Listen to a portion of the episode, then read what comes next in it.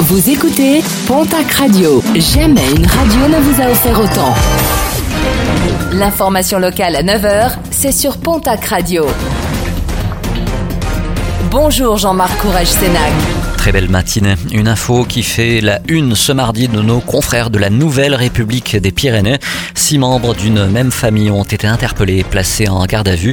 Ils font partie d'une association d'accueil d'enfants placés par l'ASE, une association basée à Généreste et à des personnes soupçonnées d'avoir détourné plus de 1 million d'euros d'aide du Conseil départemental des Hautes-Pyrénées.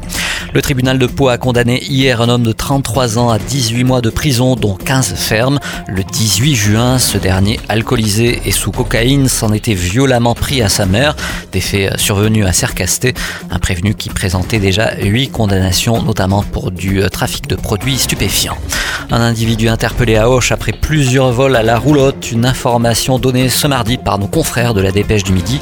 Parmi les nombreux objets volés dans les voitures, des écouteurs audio qui ont la particularité d'être géolocalisables, une possibilité technique qui a permis aux policiers d'interpeller et de placer en garde l'individu. Le coup de gueule du maire d'Orlex après l'arrivée de plusieurs caravanes de gens du voyage sur une partie du parking de l'hypermarché de la commune. Des caravanes qui, selon l'élu, auraient tenté de pénétrer sans succès dans l'enceinte du stade. Une situation jugée intolérable par le maire qui vient d'interpeller le préfet des Hautes-Pyrénées ainsi que le président de l'agglomération et cela afin qu'une solution puisse être trouvée.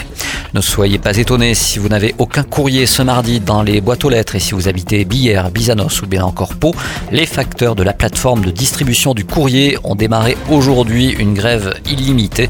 Ils dénoncent notamment une dégradation de leurs conditions de travail. Une bonne nouvelle pour l'emploi, CF à Bagnères de Bigorre vient de remporter le marché des nouvelles rames du tramway de Montpellier, un contrat estimé à quelques 275 millions d'euros pour un total de 77 rames. Et puis en sport rugby, le Stadeau a annoncé hier la signature de Jonathan Dufaux pour une saison en pro avec les Rouges et Blancs. Le centre évoluait au sein de la formation Espoir du club.